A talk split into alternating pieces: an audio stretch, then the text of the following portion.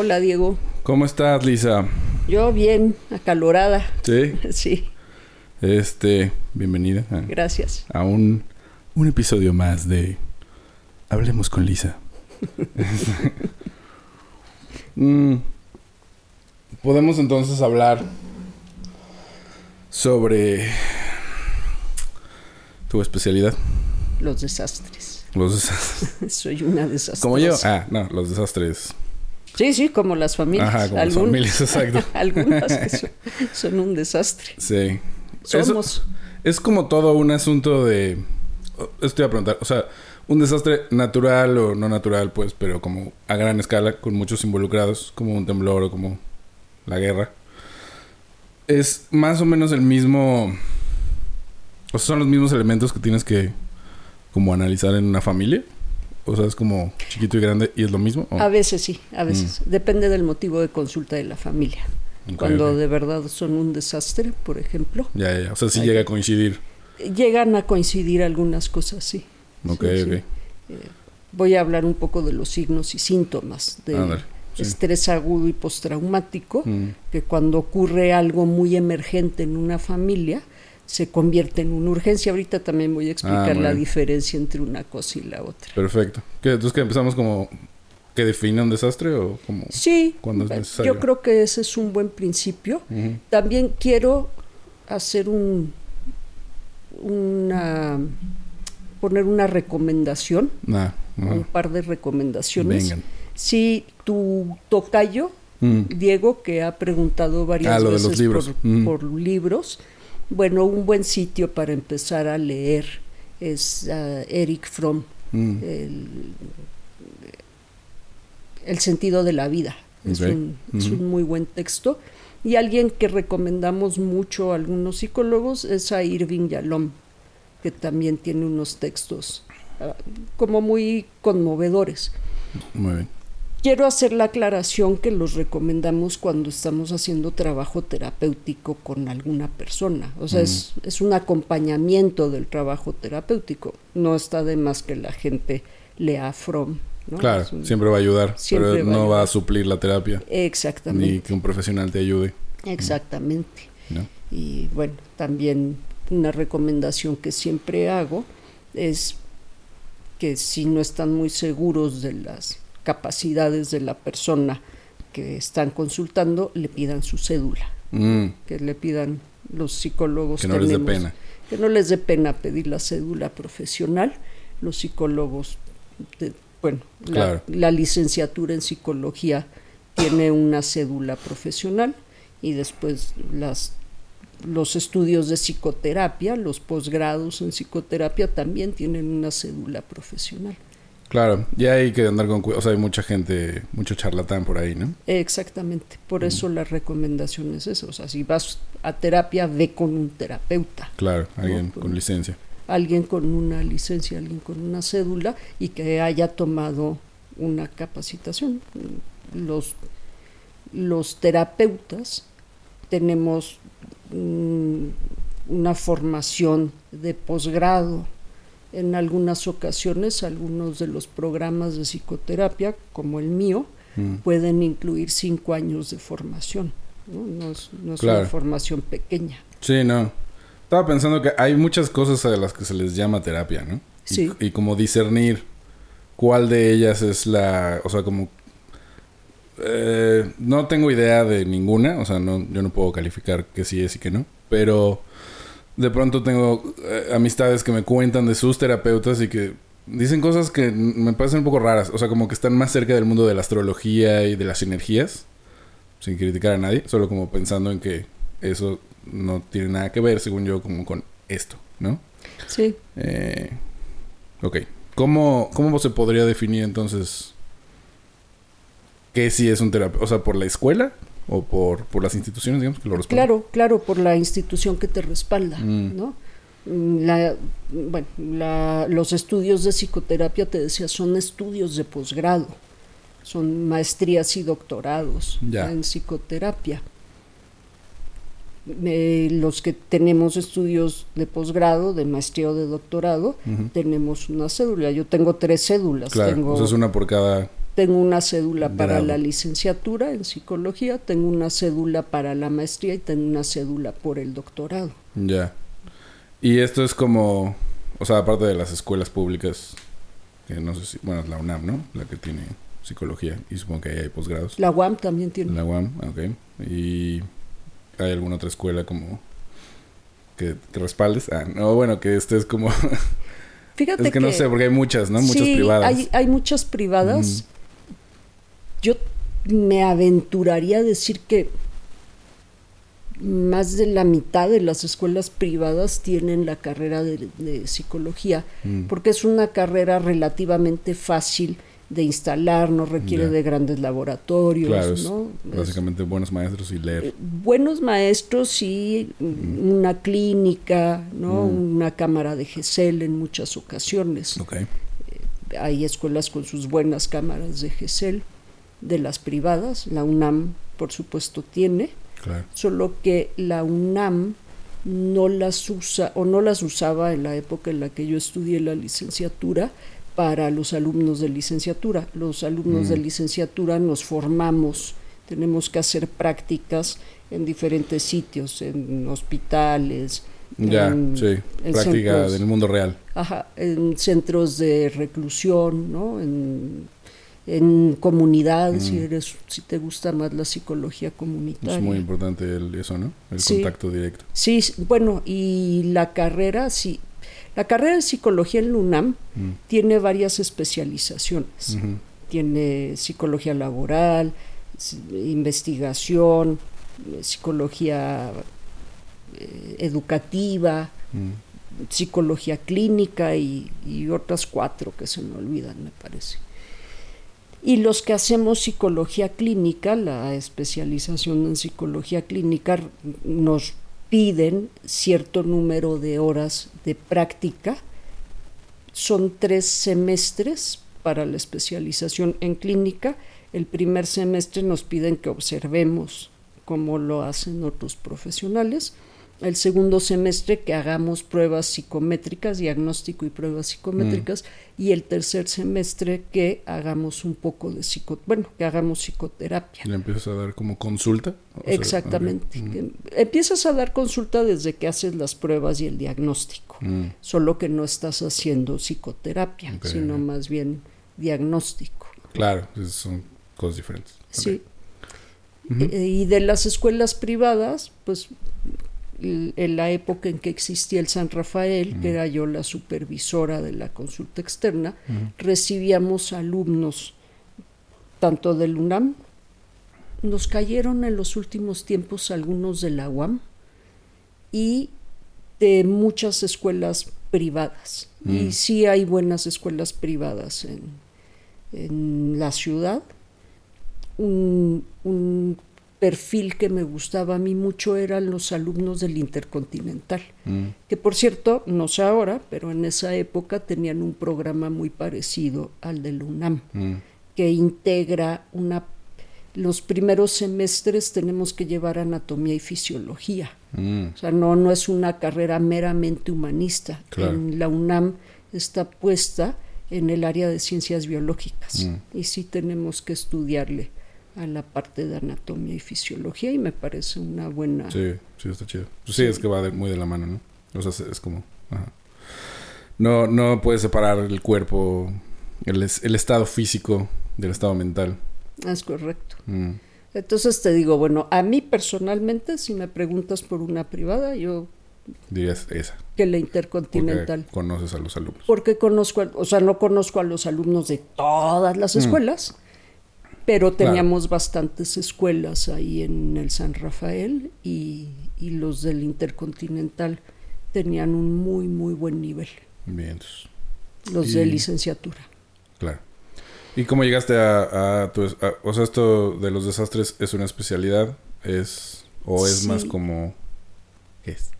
Mira, sí, solo que todavía no nos ponemos la pila para armar bien, bien un programa de Mm. desastres. Hemos, lo hemos platicado mucho los de desastres. Hay por ahí algún diplomado de intervención breve, ¿no? Ahorita te explico qué es la intervención breve.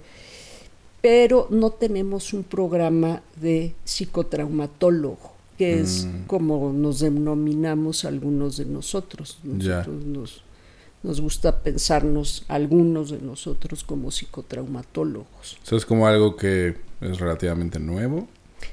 Como en Fíjate es- O sea, no, no, la ¿eh? atención, ¿no? Pero no, sí el- la o- el nombre, como la especialización. Y es que tendríamos que empezar por la historia, pero el área de desastres, que es- o sea, siempre Claro, hemos atendido, siempre ha habido desastres. Por ejemplo, los, los seguros, las instituciones de seguros, inician hace más de dos mil años Claro. con los fenicios son los primeros que hacen fondos eh, para los navieros. Mm, ¿no? Si se hundía un barco y tú eras el dueño del barco y se iba al fondo del mar con toda la mercancía, pues te quedabas endeudado para el resto de la vida y cinco generaciones más tal vez. Wow. Entonces los fenicios Wow.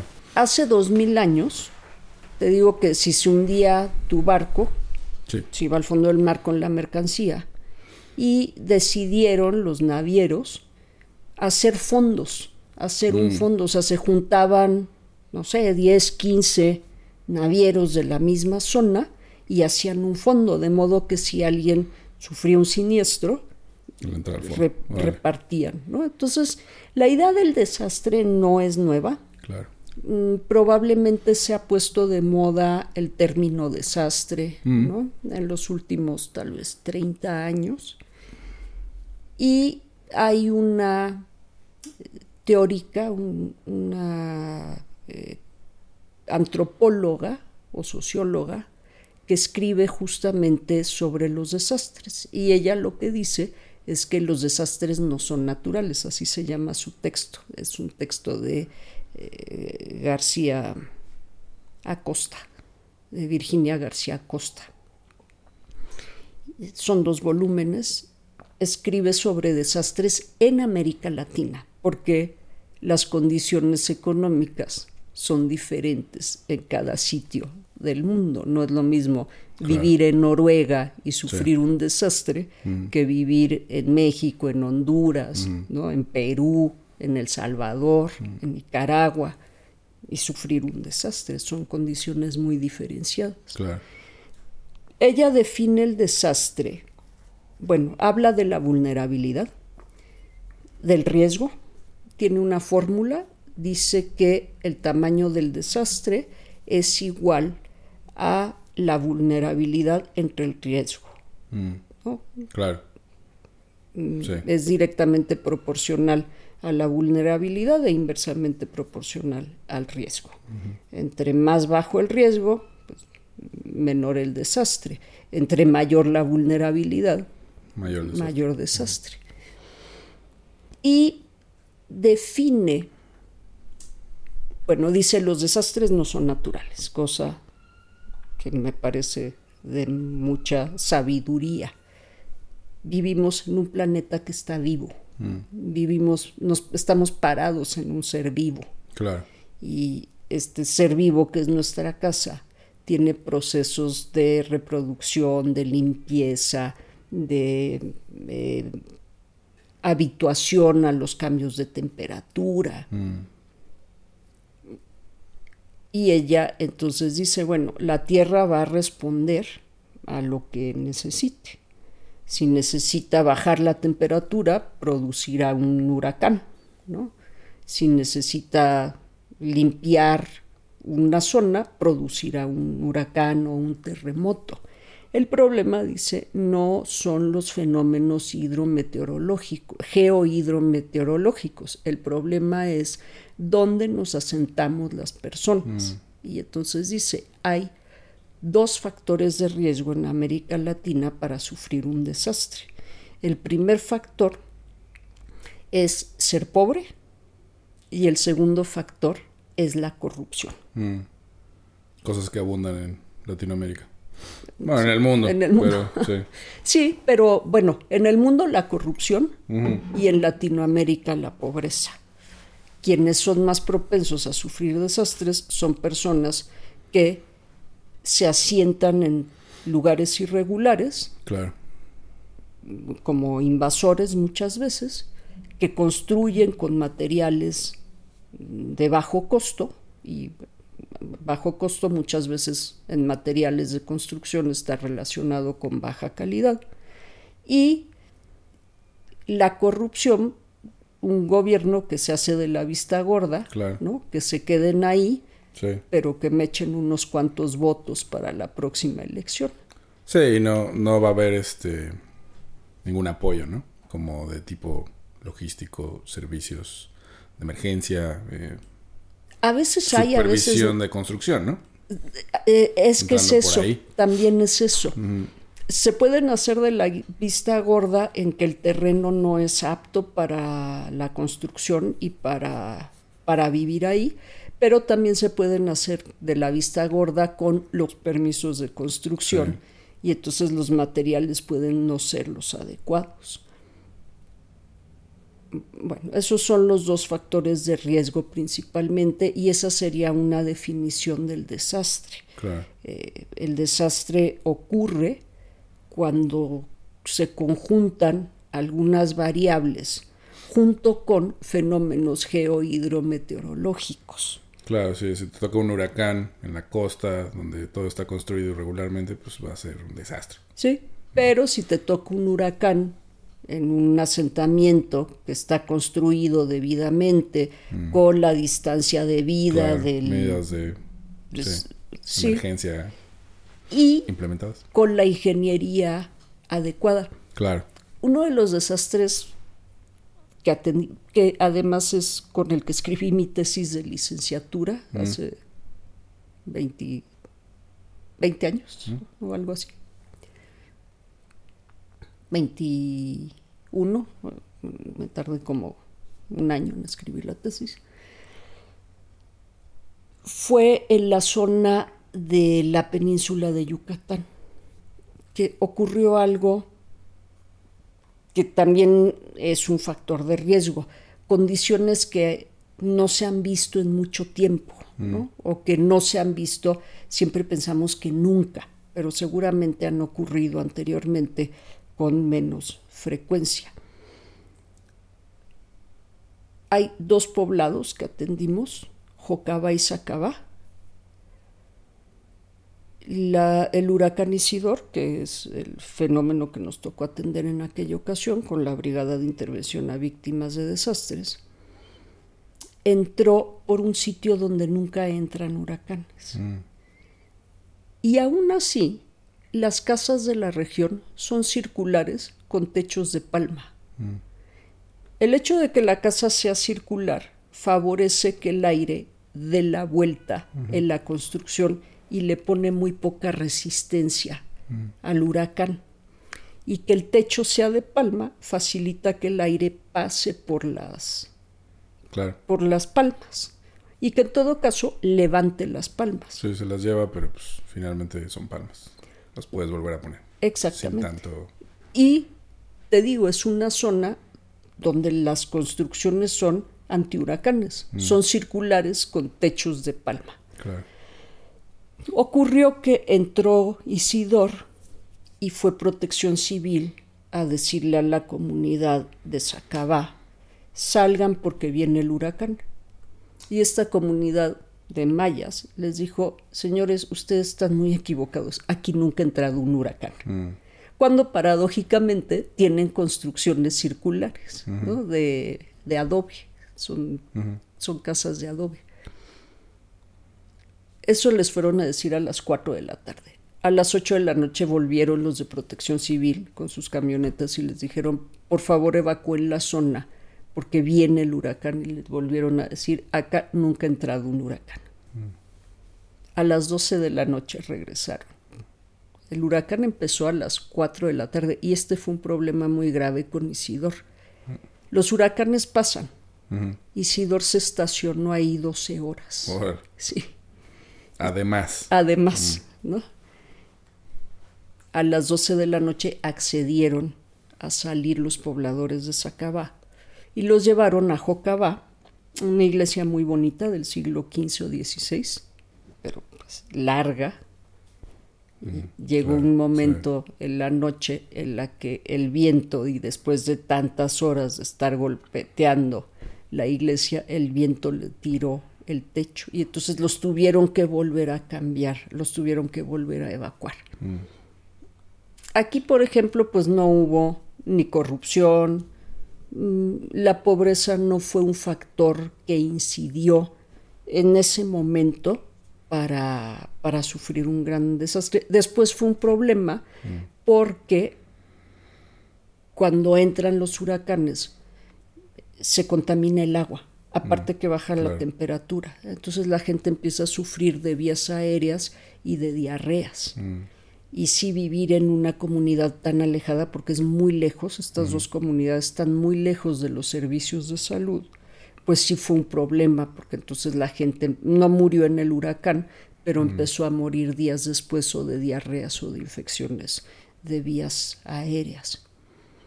Bueno, esto te lo, te lo cuento un poco como también para, para ejemplificar esto que dice Virginia García Costa, ¿no?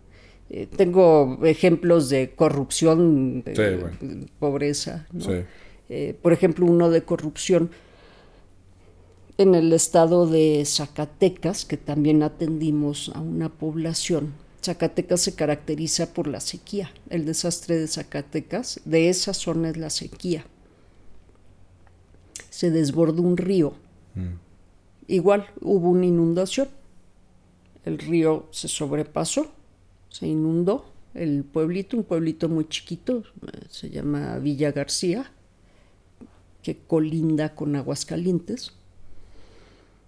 El río se desbordó un poco el hecho de que haya sequía fue parte del desastre, porque como está seco el terreno, el agua no entra, mm, el terreno se vuelve impermeable.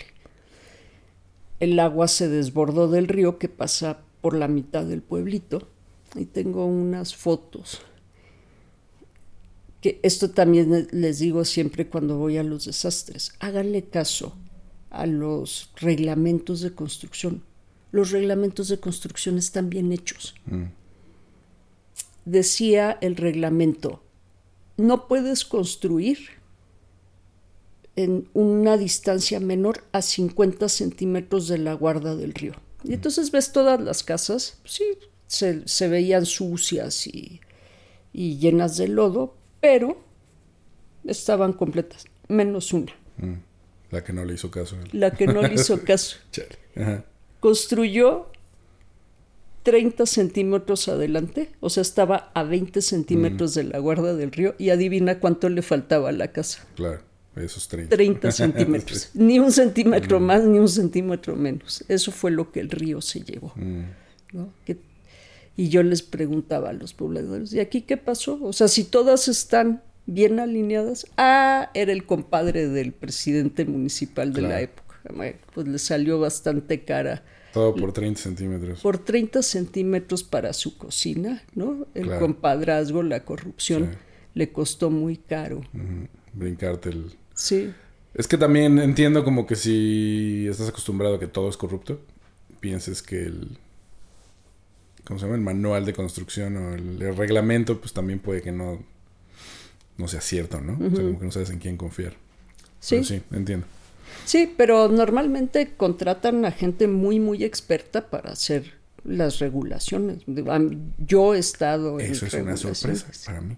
Porque uno pensaría como... Sí, o sea, lo digo porque a lo mejor es este una acumulación de malas experiencias, pero el gobierno generalmente como que pues te dice que se gasta el dinero en una cosa y no realmente, ¿no? Entonces...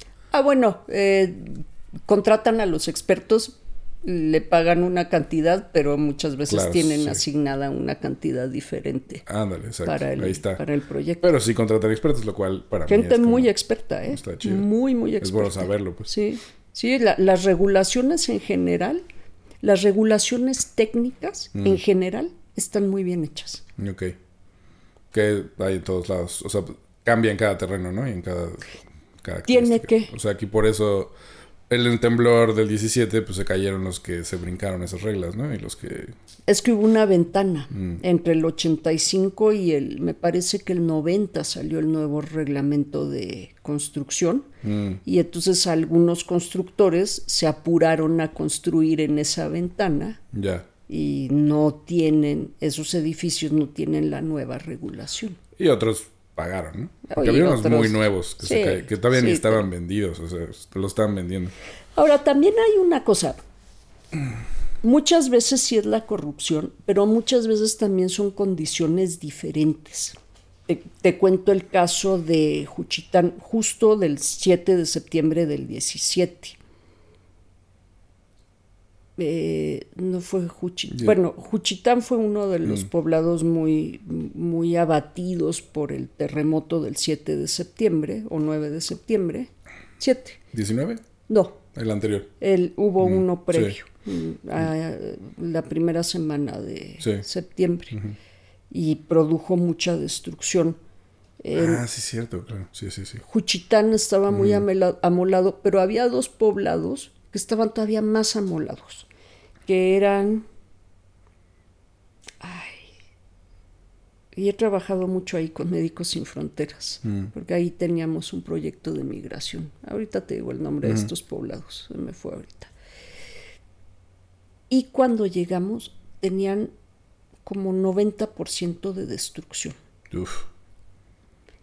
Y hablando con uno de los pobladores, él me cuenta que la casa que se cayó era la casa donde nació su mamá, Mm, su abuela y su bisabuela. La casa tiene 100 tenía años, más de 100 años, Wow. como 200 o 150 años. Y ese era un fenómeno muy raro, porque es una zona donde siempre, Ixtepec, en Ixtepec y- e Ixtaltepec, fueron los, las dos poblaciones que resultaron muy, muy dañadas.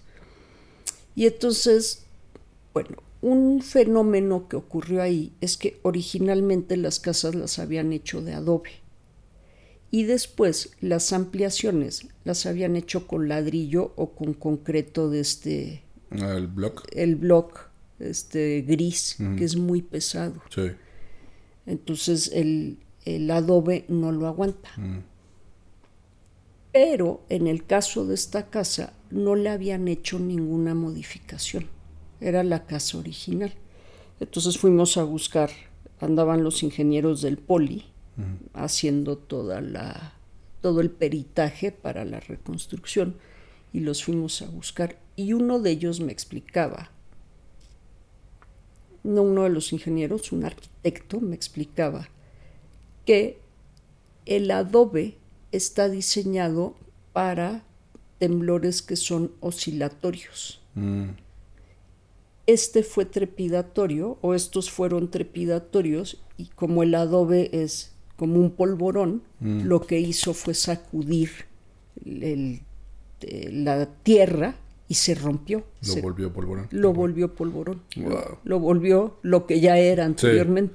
O sea, es porque en esa zona no pasaba eso. Exactamente. Cambió la condición del, del fenómeno y esa nueva condición fue la que produjo esta destrucción masiva. Claro, supongo que nos hemos vuelto cada vez mejores para prevenir ciertas cosas o para entender el funcionamiento de la Tierra, pero aún así hay cosas que todavía no podemos prevenir, ¿no? O sea, muchas. Están muy...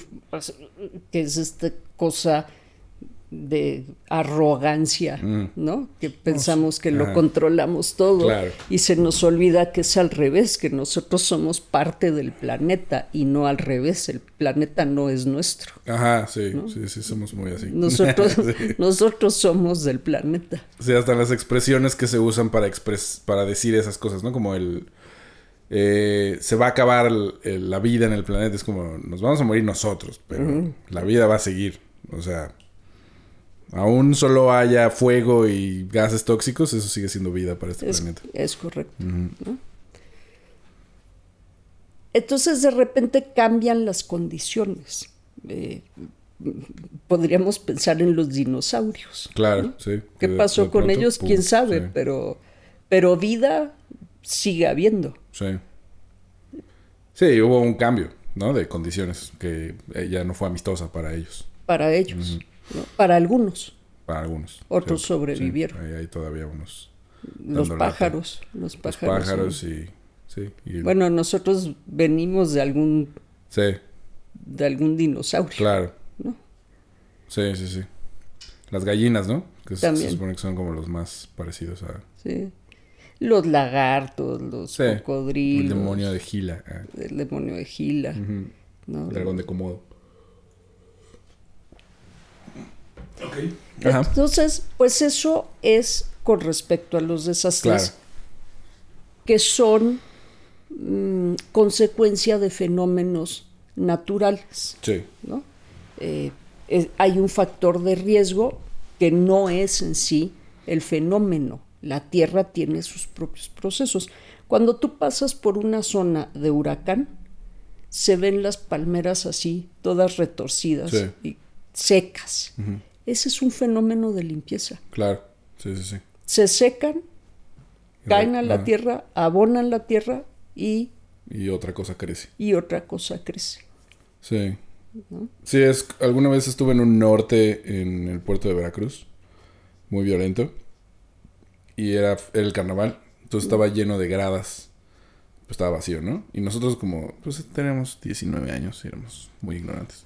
Estábamos caminando por la calle y este, y pues veías los letreros del banco así como doblarse y yo decía como esto no es una buena idea. Y salió volando. ¿Ves estas como cosas de metal que, que son anuncios de las tienditas? como de bimbo, así. Una se arrancó y nos pasó así como... Una lámina. No, una lámina totalmente filosa. Dije, hay que meternos a algún lado porque va a valer madre, ¿no? Y es como, claro, pues las estructuras que construimos no tienen esa conciencia. Todavía no permea eso, ¿no? Y en cambio hay culturas muy antiguas que sí lo tienen, o sea, como lo que decías hace rato. Se me hace curioso que entre más avanza una parte tecnológica, más como que regresas a la estupidez de... Pues de la ignorancia, ¿no? En otros aspectos. O de pues. la arrogancia. También, sí. ¿No? Como pensar, no, si es cuadrado, porque yo creo que sea cuadrado, puede ser cuadrado. Ok. Sí. Sí. O quiero que tenga 20 pisos. Ajá, exacto.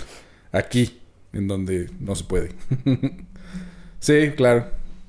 Eh, ahí, ¿cuál es la diferencia como con una guerra? O sea, con Ah, una... allá ah, iba. vas? Justo, justo Venga. iba para allá. Esos son, te digo, desastres ocasionados, no ocasionados, desastres que tienen orígenes no hidrogeometeorológicos, pero que están relacionados con fenómenos naturales. Podemos hacer una clasificación muy grande entre los ocasionados por el hombre y los que no están ocasionados por el hombre. Esa era la categorización. ok. Y entonces en los no ocasionados por el hombre, o sea, son estos dos grupos grandes. Los no ocasionados por el hombre son esos, ¿no? Los que, Sí, los que Temblores, huracanes. son hidrogeometeorológicos junto con malas condiciones Claro. de asentamientos. Y luego están los ocasionados por el hombre. En los ocasionados por el hombre hay nuevamente una categorización, pero podríamos hacer dos grandes. Unos son accidentales y otros son intencionales, Provocados. provocados. Los intencionales normalmente, o no normalmente, los intencionales son violencia. Porque cuando tú tienes la intención de producir un desastre, tienes la intención de dañar a alguien. Claro. Y ese daño, pues, es un acto de violencia. Vas contra, estás atentando contra la seguridad o la vida de alguien más. Y los no intencionales son accidentes. Mm. O sea, Chernobyl es un no intencional. Chernóbil es un no intencional. Y las bombas nucleares, pues claramente intencionales. Esas ¿verdad? son intencionales. Sí, ¿no? o sea, pero también eso incluye las invasiones, ¿no? Y También, claro. Y, Eh, las y los desplazamientos de migrantes. Sí, también. En los intencionales podemos hacer nuevamente una categorización. Están los comunes y los organizados. ¿No? Entonces una guerra es violencia organizada y un, una, eh, un asunto doméstico es violencia familiar. Mm. Son dos categorías diferentes. O sea, común dijiste, ¿no? Eh, común, sí. Sí, sí. Bueno, común la- es, por ejemplo, sales a la calle, Ah. Ahorita venía yo en mi bici, salgo a la calle y a uno se le ocurrió que yo no debería usar el carril de bici, que ese es para dar la vuelta, y entonces me vio y me aventó el carro. Ya. Es, ese es intencional, es violencia común, es intencional, sigue siendo violencia. Ok. ¿no? Eh, o a los peatones también, que pobres peatones nunca tienen por dónde cruzar Sí, calles. sí, tienes que estar acá. Ajá. Sí, porque, bueno, ahora, ahora ya pusieron los semáforos peatonales justamente para que la gente tenga unos minutos o unos Sí. segundos para cruzar antes de que uno te dé la vuelta y te pase por encima. Ok. Entonces está la violencia común, que es esa, y está la violencia organizada. Ok. ajá. Y está la violencia también doméstica. Claro. Eh, te iba a preguntar, o sea, como en qué momento, ¿cuál es la violencia común que es como un desastre? O sea, como cuando incluye mucha gente. No, no, O no, o ahí, no ahí es una... Ya, ya es como algo más bien personal. y- eh, bueno, no está siempre, en- siempre es un desastre, ¿no? Claro, aunque sea O sea, solo una persona. Ah, es que hay un criterio Eso. Que, que se considera desastre por el número de personas muertas, Ah, ok. ¿no? Entonces, si no hay muertos, No no es es, desastre. Es- ok. Bueno, sí. Sí tiene sentido. Eh, tiene sentido, aunque para mí de repente no tiene Mm, eh, sentido cuando llegamos a la comunidad a atender. claro. Porque si hay un muerto, Mm, es un desastre para la comunidad. claro, claro. Porque es el hijo de alguien, el hermano de alguien, el papá de alguien, el vecino de alguien, el amigo de alguien, la pareja de alguien. ¿no? Entonces a mí me parece que considerar que tiene que haber más de 20 muertos para que sea desastre, es, o sea, entiendo, es un asunto financiero. Como todo en esta cochina vida. Sí, entiendo. Pero para los que atendemos la parte psicoemocional, que haya uno muerto ya es un desastre. O alguien muy grave, que no se ha muerto, pero que puede Sí, es que te iba a decir, o sea, como si hay una epidemia y no se ha muerto nadie, pero todo el mundo está enfermo de algo nuevo, pues sigue siendo grave y sigue teniendo que haber la misma atención, ¿no? Aunque no se haya muerto todo. porque el riesgo es muy alto. Ajá. O sea, si hay una epidemia, tienes un riesgo muy alto de muerte y la amenaza inminente de que alguien se va a morir en la epidemia. Sí, como pasaba con el cólera antes, ¿no? Bueno, supongo que todavía pasa en ciertos lugares. Con el cólera, Con el dengue el o con ébola, el dengue. ¿no? la- El dengue. Meningitis, ¿no? ¿Qué es lo que para lo que te vacunan cuando vas a África? De varias cosas. Sí. Uno es malaria. Ah, malaria, eso. Sí. Tienes que llevar tu vacuna. Lo de los malaria. mosquitos, que acabo de leer lo de los mosquitos. Y Ah. bueno, de dengue parece que ya hay una vacuna. Mm, Ya finalmente sacaron una vacuna para el dengue. Y la de malaria en realidad no es una vacuna, mm. es un tratamiento preventivo y es tomado. Ah, ok, ok. Bueno, a menos que hayan hecho algo nuevo, pero las veces que yo he tenido que que me han hecho propuestas para ir a África y que he ido, tengo que tomar algo para la malaria. Que es como para que no te mueras. Sí, O sea, si es- te da, al menos no te mueras. O tengas más chance. sí, es correcto, pero no es en sí una vacuna. Claro, no es que ya. Ok. que, que es el pleito con las farmacéuticas, ¿no? Claro. que producen medicamentos para países que los pueden pagar. Sí, ¿no? exacto. Eso también es un desastre. Sí. Sí, ese fue un desastre. Bueno, siempre ha sido un desastre. ¿no?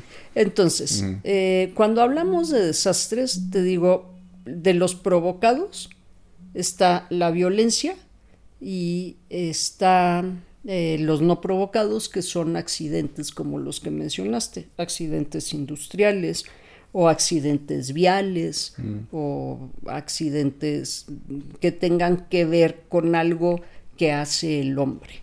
Y luego están los de violencia, te digo, la común y la, la organizada. En la común me, me preguntabas del, eh, del tema de violencia familiar. Está la común y está la familiar también, ¿no? La común es la que ocurre en la calle, sí, que en, la calle, digamos, y la que ocurre, porque a veces son familia. Sí, sí, claro.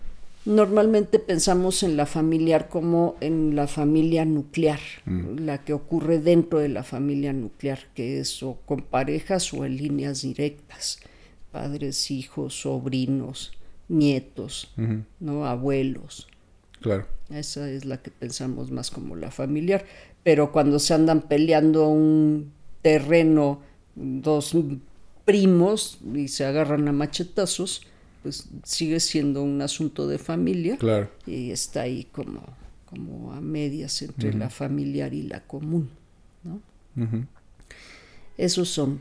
Eh, ahora, de ahí hablamos de varias cosas a partir de ahí. Esos son los, lo que origina, eso es lo que origina que la gente sufra el trastorno de estrés agudo y el trastorno de estrés postraumático. Eso es TSA, TEA. TEA, TEA y TEPT. En, en, inglés es eh, Post-Traumatic Stress Disorder, PTS. PTSD, ¿no? PTS, PTSD. PTSD. Sí. ¿no? Okay. Eh, acá siempre, bueno, acá y en todos lados, toda la gente, eh, la gente habla normalmente de ambos como postraumático, mm. pero hay una diferencia entre el agudo y el postraumático. El agudo es como, o sea, es post, pero luego, luego. Es inmediato y dura 30 días. Mm. El postraumático es del día 30 en adelante. Que puede durar toda la vida, ¿no? Puede durar toda la vida. Se convierte en otras cosas. A Mm. veces. A veces se queda como postraumático. Ahorita te explico qué produce a nivel cerebral. En el agudo, bueno, quienes trabajamos este tema, sí hacemos mucho hincapié en la diferencia entre el agudo y el postraumático, porque no es solo un asunto de temporalidad, Mm. es un asunto de sintomatología. La sintomatología es diferenciada. Antiguamente en el manual de trastornos psiquiátricos, el manual estadístico, ponían que ambos tenían estos síntomas y la diferencia exclusivamente era el- la temporalidad. Pero los que lo atendíamos nos dábamos cuenta que los síntomas y signos son diferentes. O sea, tienen una prevalencia mayor en el agudo unos y una prevalencia mayor en el postraumático otros. Se va moviendo la gravedad de unos para arriba y para abajo. Exactamente. Unos se hacen más acentuados y otros se hacen menos acentuados. En el agudo, bueno, los síntomas son eh, pensamientos intrusivos, bueno, eh, sudoración, palpitaciones, Lo físico. sí, lo físico, miedo, ¿no? Angustia, cambios en los hábitos de alimentación, de sueño, de consumo, quienes consumen sustancias con el aumento de la ansiedad van a empezar a consumir más, ¿no? Y nos dábamos cuenta que en los primeros días otra cosa que ocurre son los pensamientos intrusivos, estas ideas que aparecen de repente, que muchas veces recrean el, Claro. el- sí, el incidente y en el postraumático eso baja, pero da lugar a trastornos de sueño Mm. a pesadillas, a insomnio, ¿no? Insomnio primario, secundario, terciario, cuaternario. El primario es cuando no te puedes dormir, te vas a la cama y no te puedes dormir. El secundario es cuando te despiertas al poquito tiempo, ¿no? El terciario es cuando despiertas un poco más alejado y el cuaternario es cuando despiertas muy temprano, pero ya cerca de tu hora Mm. de, de despertar. No sabía eso. He tenido todos. Ah. ok. Ajá. Y entonces cambian, te digo, de, de Sí. los pensamientos intrusivos a los trastornos de sueño. Ok. Eh, pregunta rápida. 30 días no, supongo que no es así como exacto, pero es como una- un Eh. rango, ¿no? Es un rango. Digo, es que siempre me sorprende. así Como entonces el día 31 ya, No, ya no voy a tener pensamientos intrusivos, se va a acabar. no puede ser en la Claro. sexta semana, Sí, por ejemplo. pero es como un, un rango, ¿no? Ok. Este.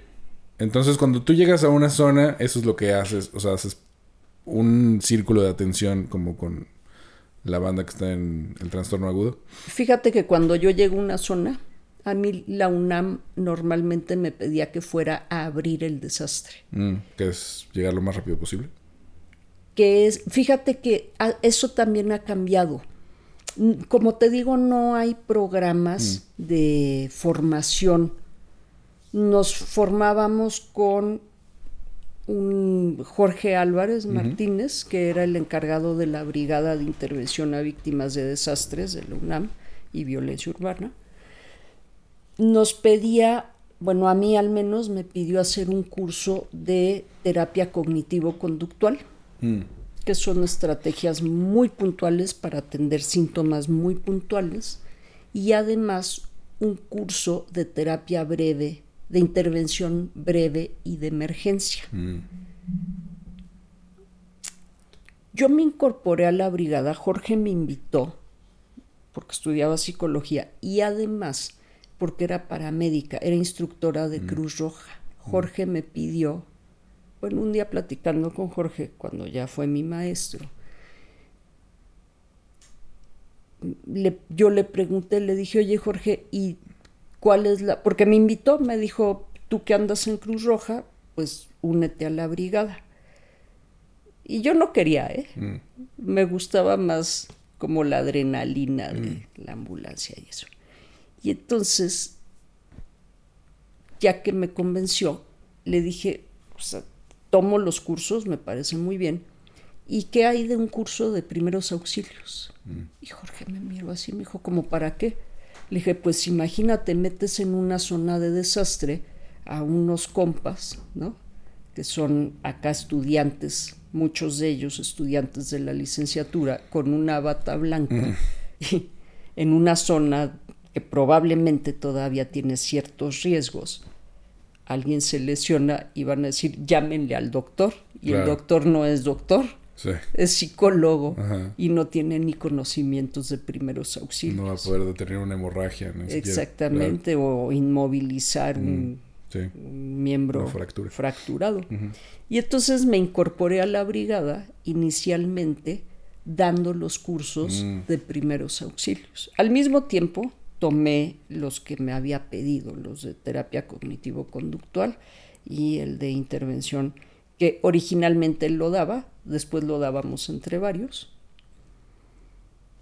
Y esa era la formación que teníamos, la carrera de psicología, más esos cursos, más una experiencia muy artesanal, porque salíamos los grandes y los chicos, que en aquella época las primeras salidas que hicimos con los grandes fueron con Jorge, con Josette Benavides, que fue una, una maestra pues muy, muy reconocida en la facultad. Josette vive, eh, solo que está retirada hace muchos años, y Roxana Pastor, que bueno, Josette era una maga, debe ser todavía, con las intervenciones grupales. Mm. Ella además estaba en la brigada de perros, ella estaba en la brigada de búsqueda y rescate con perros. No, no le he preguntado si todavía se dedica a eso. Y Roxana Pastor trabajaba con niños y adolescentes. Entonces Jorge y Josette eh, entraban en grupos de adultos y si había niños, que siempre hay, Sí, claro. Roxana entraba con, con los niños y cada uno de nosotros, si podíamos, escogíamos qué población queríamos atender, porque a veces no se puede escoger. O sea, llegas a una comunidad y lo que hay son niños. Yo, por ejemplo, que en la consulta privada casi no veo niños, ¿no? No puedo llegar al desastre y ponerme exquisita y decir, no, perdonen, pero yo niños no atiendo. Exacto, ¿no? claro. Sí.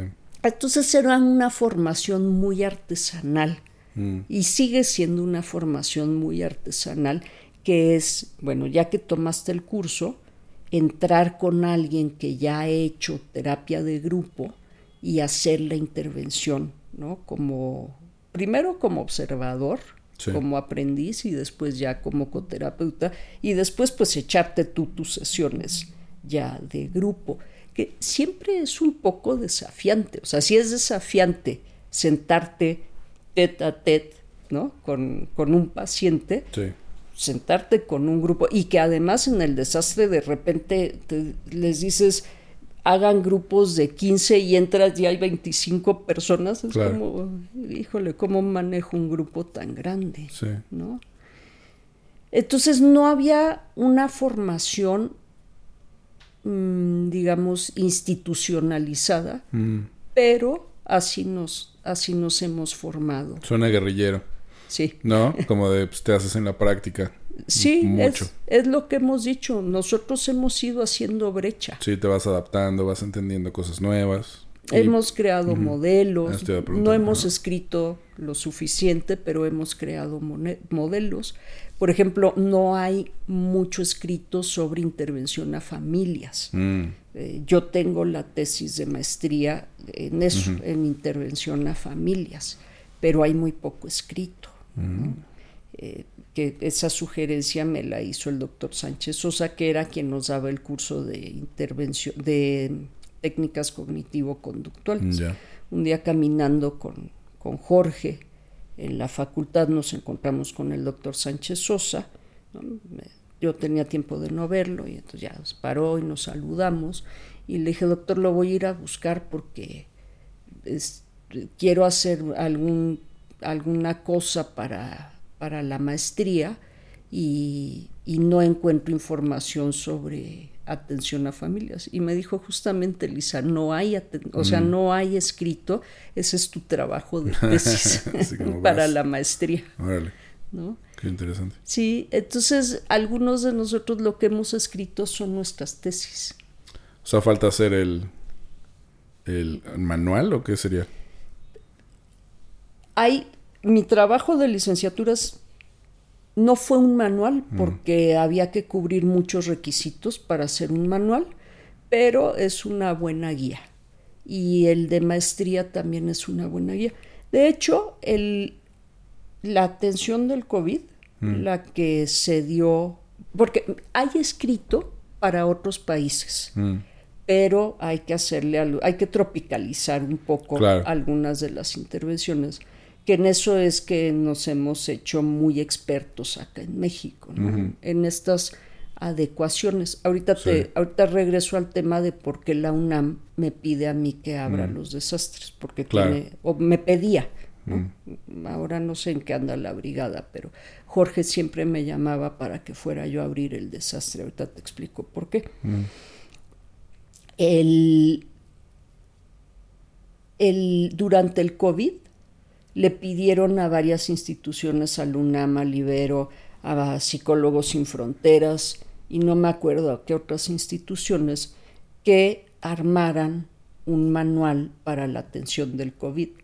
Y mucho de lo que hay en el manual se parece a lo que yo escribí como proyecto de tesis.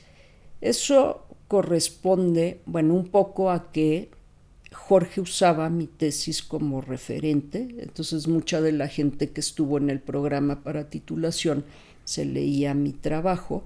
Yo no lo inventé todo, ¿no? Claro. Ah. leí trabajo de personas de otros países. Hay un, hay un, un trabajo, el de Slaikio, que es lectura obligada para alguien que hace intervención. Es un libro bastante viejo, creo que es de los setentas, pero nos lo tenemos que saber porque sí tiene cosas muy puntuales. Entonces, ¿para qué inventas el hilo negro? Claro. ¿no? Pero es adaptar todo eso, ¿no? Pero es adaptar todo eso a la idiosincrasia y a la, a la cultura La cultura, sí.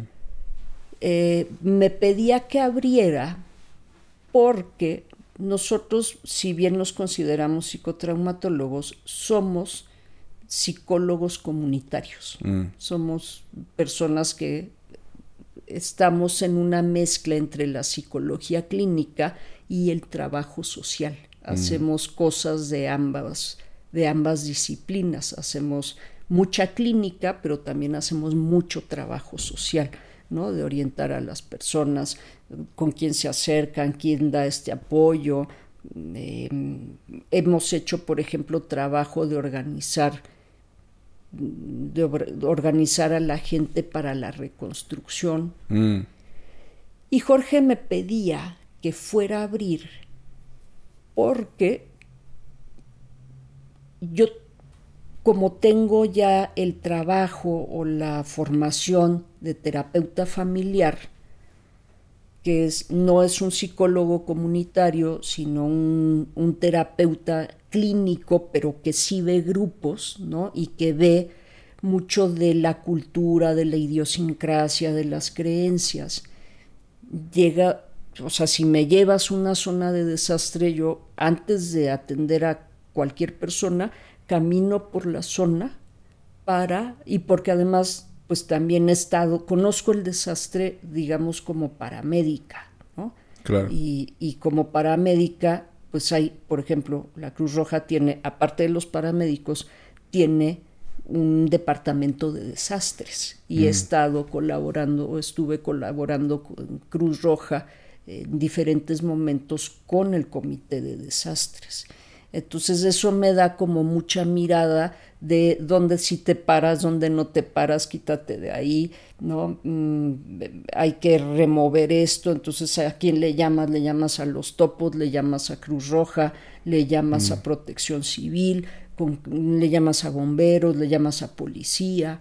Entonces tengo como muchas miradas del desastre desde muchos sitios. Sí y lo que Jorge me pedía era que fuera a hacer el diagnóstico del contexto. Mm. El primer diagnóstico que hacemos los psicólogos o que hacíamos en la brigada era el diagnóstico del contexto, mm. que de eso hablamos los terapeutas familiares todo el tiempo, del contexto, de la idiosincrasia, de las creencias, de lo que ocurre en el aquí y el ahora, ¿no? Sí.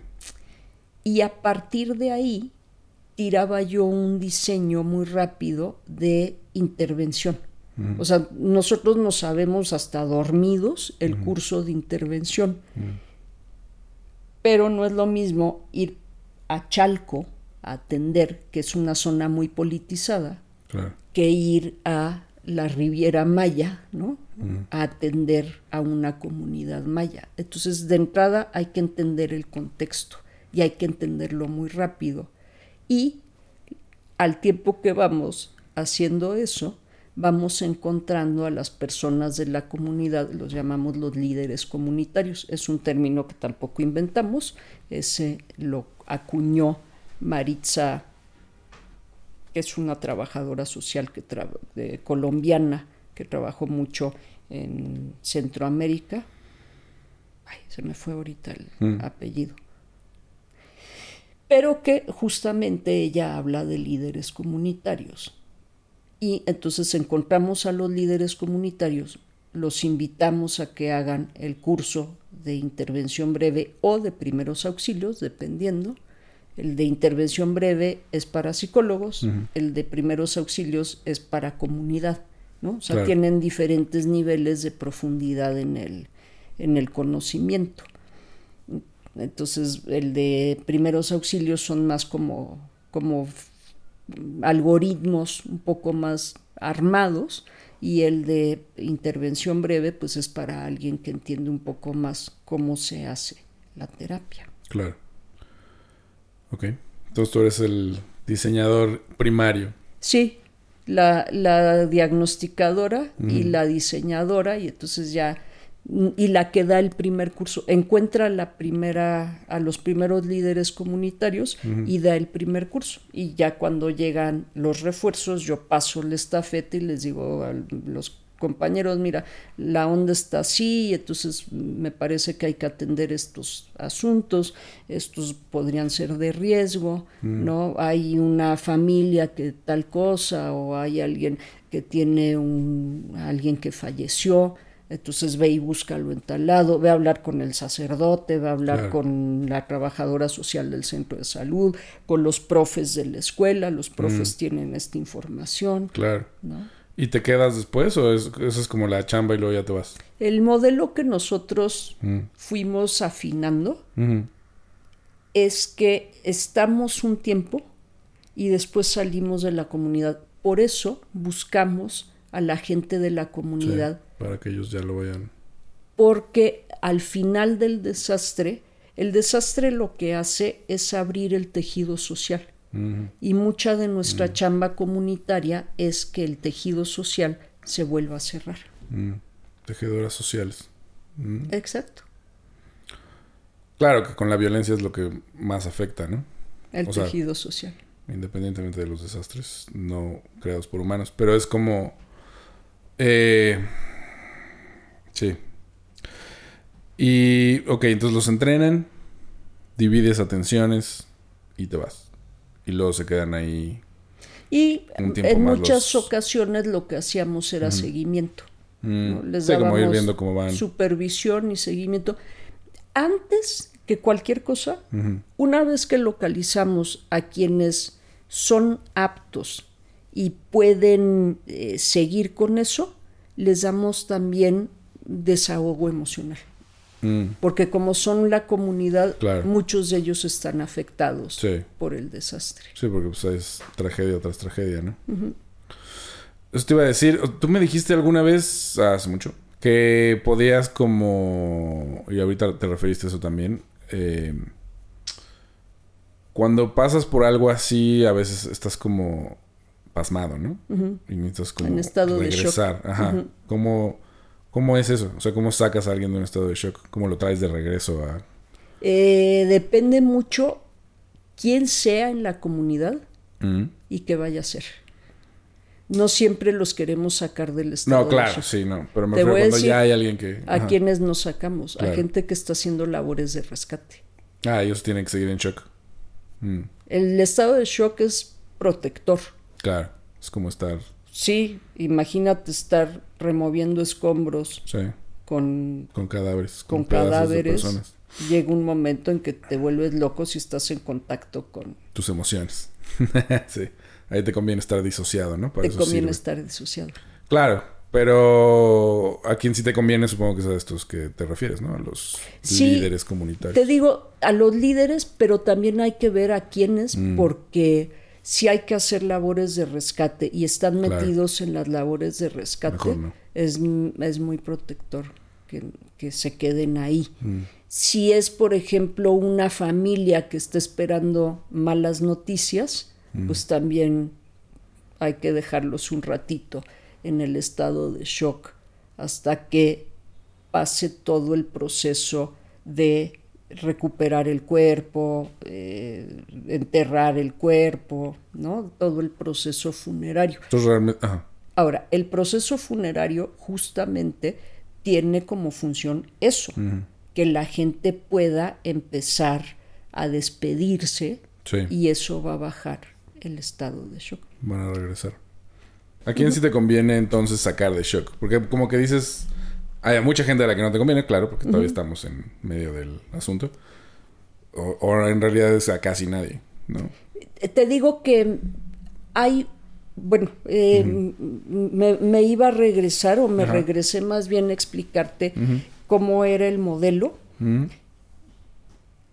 Inicialmente pensábamos que teníamos que llegar al desastre como unas semanas después Mm. de ocurrido el evento crítico o el evento desencadenante, porque en aquel entonces queríamos justamente atender gente que ya no estuviera en shock, Ah, ya, claro.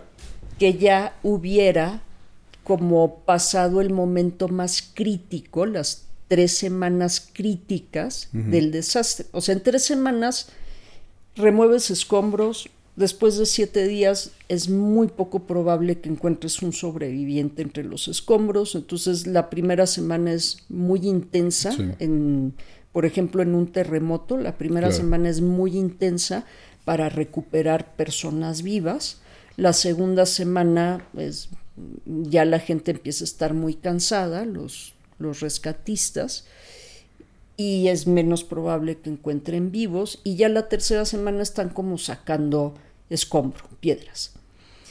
Nosotros pensábamos, llegamos la tercera semana y empezamos a, no porque no quisiéramos atender a gente en estado de shock, sino porque no pensábamos que nos iban a hacer mucho caso en las primeras semanas, porque Claro. la gente está Sí, está en otro- en lo muy suyo, enfocada en, en algo más vital, ¿no? en algo más de vida o muerte.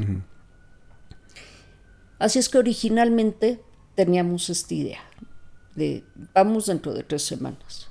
Hoy día vamos cuando, cuando nos llaman, ¿no? O cuando nos enteramos. Normalmente íbamos por invitación. Alguien le hablaba a la facultad y pedía el apoyo en la facultad de la brigada. Lo que hacemos justamente en las primeras horas es acompañar a estas personas que están en estado de shock y a veces es un acompañamiento como muy básico. Ya. Sentarte ahí, pasarles un sándwich, Sí. echarles gotas en los ojos, o sea, cosas muy primarias de atención. Y conforme van pasando las horas, hoy día ya no tenemos estos superhéroes que estaban en los escombros 24 horas. Claro. Ya por razones de seguridad, no solo física, sino mental, tienen un periodo determinado para entrar y salir de los escombros, tienen que ir a descansar un rato. Entonces lo que hacemos es ir y sentarnos muchas veces con estas personas, acompañarlos a comerse algo, ¿no? platicar un poquito y ver que regresen. ¿Cómo sacamos, bueno, cómo sale la gente del shock? No es que nosotros Claro. sacamos, ¿no?